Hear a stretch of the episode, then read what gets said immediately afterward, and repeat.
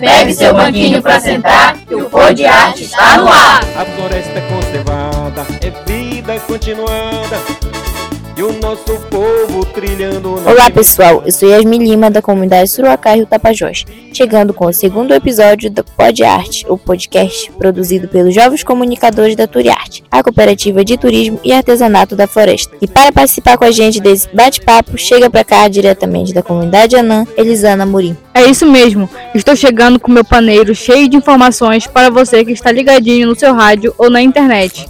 Então, diretamente de Anã, vamos agora com os nossos repórteres conhecer um pouco mais desses projetos. E é isso, estamos aqui em Comunidade Anã e vamos ouvir Dona Maria Odila, liderança inspiradora desse projeto, que fala sobre o turismo de base comunitária. O trabalho de turismo de base comunitária não enriquece ninguém e não dá um salário fixo para ninguém, porém, quem trabalha ganha um pouquinho que dá para ajudar dentro da família, na parte financeira. E é um trabalho que mexe com a gente, mexe com o ser humano. É sempre uma troca. Eu aprendo e você aprende também. A gente faz sempre essa energia girar para que tudo esteja contemplado. Eu acredito que nessa expedição de vocês esteja uma harmonia muito, muito boa, porque a juventude ainda tem sonhos. A juventude ela sonha, ela vive em prol de sonhos. Eu tenho 72 anos, porém, eu me identifico com vocês, porque eu ainda tenho sonhos, eu ainda tenho vontade de trabalhar e realizar algo na minha vida em prol do ser humano e na minha causa mesmo. E aí galera, estou aqui com o Aldair Godini, coordenador de turismo de base comunitária e integrante do grupo Meliponel. Ele vai nos falar um pouco sobre o processo histórico e manejo das abelhas sem ferrão. Por que, que hoje nós tivemos essa preocupação de manejar em caixa? Porque antes, meu pai, meu, o avô do meu pai, eles eram uma pessoas meleiras.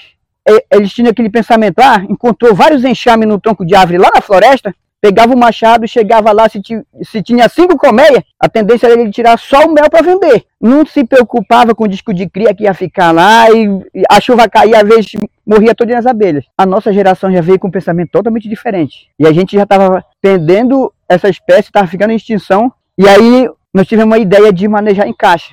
Hoje vocês estão vendo dois modelos de caixa aqui. Essa, esse modelo de caixa foram as primeiras que são as compridas, que são a fábrica rústica nossa, né? Tudo baseado num tronco de árvore lá na floresta. A gente pegou uma caixa dessa aqui, foi lá para a floresta, cortou o tronco de árvore com machado e principalmente o que foi para dentro logo foi o filho, né? A gente tem que se preocupar com o filho, porque é, na hora que é, você mexe no mel, vem outras espécies de abelha para querer coletar o mel. Então a preocupação de quem for manejar com abelha é ter cuidado pegar primeiro o filho, depois o mel é a segunda, a terceira etapa se for o caso. Mas a, de preferência tem que ser o filho para dentro de caixa. E você não trazer no primeiro dia, porque no primeiro dia se você cortar de manhã e trazer de tarde, é, tem muitas abelhas que apesar de vocês mexerem, elas perderam, voaram para muito longe. Mas você sabe que lá a rainha vai estar lá, todas vão chegar à noite. Então, se ela chegar à noite e encontrar uma caixa nova, automaticamente tu vai trazer todinha elas. Então, provavelmente, deixa que deixar uma noite, e na outra noite você vem trazer. Pode pegar às 7 horas da noite, pode trazer para casa, que elas estão todinhas dentro da caixa. Então,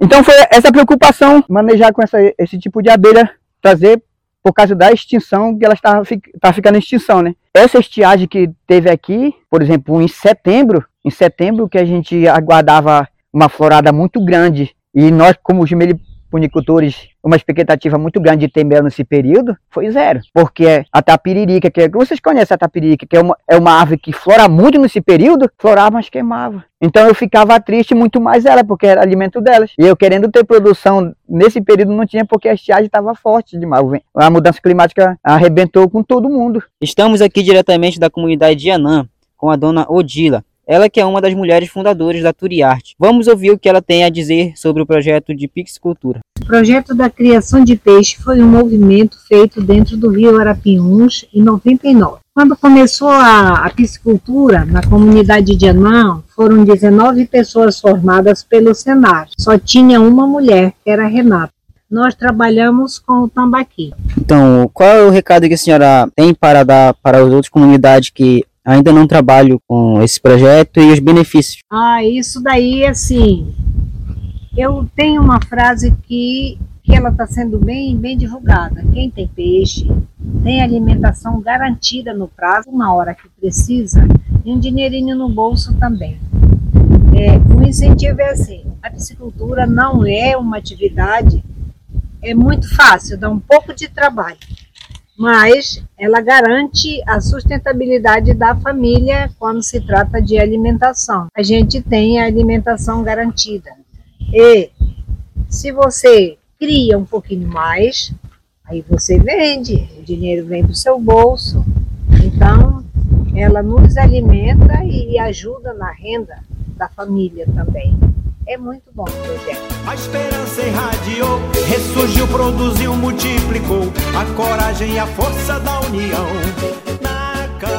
É isso aí, pessoal. Vocês puderam acompanhar e conhecer o processo de manejo da criação de peixe e mel dos grupos Musa e Meliponel da comunidade Anã, na segunda edição do nosso podcast. Acompanhe pelas redes sociais da Turiarte, que sempre estará muito recheada de informações de nossas comunidades e aldeias. Podiarte, o podcast da Turiarte. Nosso Podiarte é uma realização da Turiarte em parceria com o coletivo Jovem Tapajós. Apoio Saúde e Alegria, PNC, Águas do Tapajós, é, produção de vinhetas Aldineia, música Célio Aldo, repórteres Lúcio, Luiz, Francenildo, apoio técnico Irene, Valdeir, Nil, apresentação Elisana e Yasmin, edição Equipe Podiarte.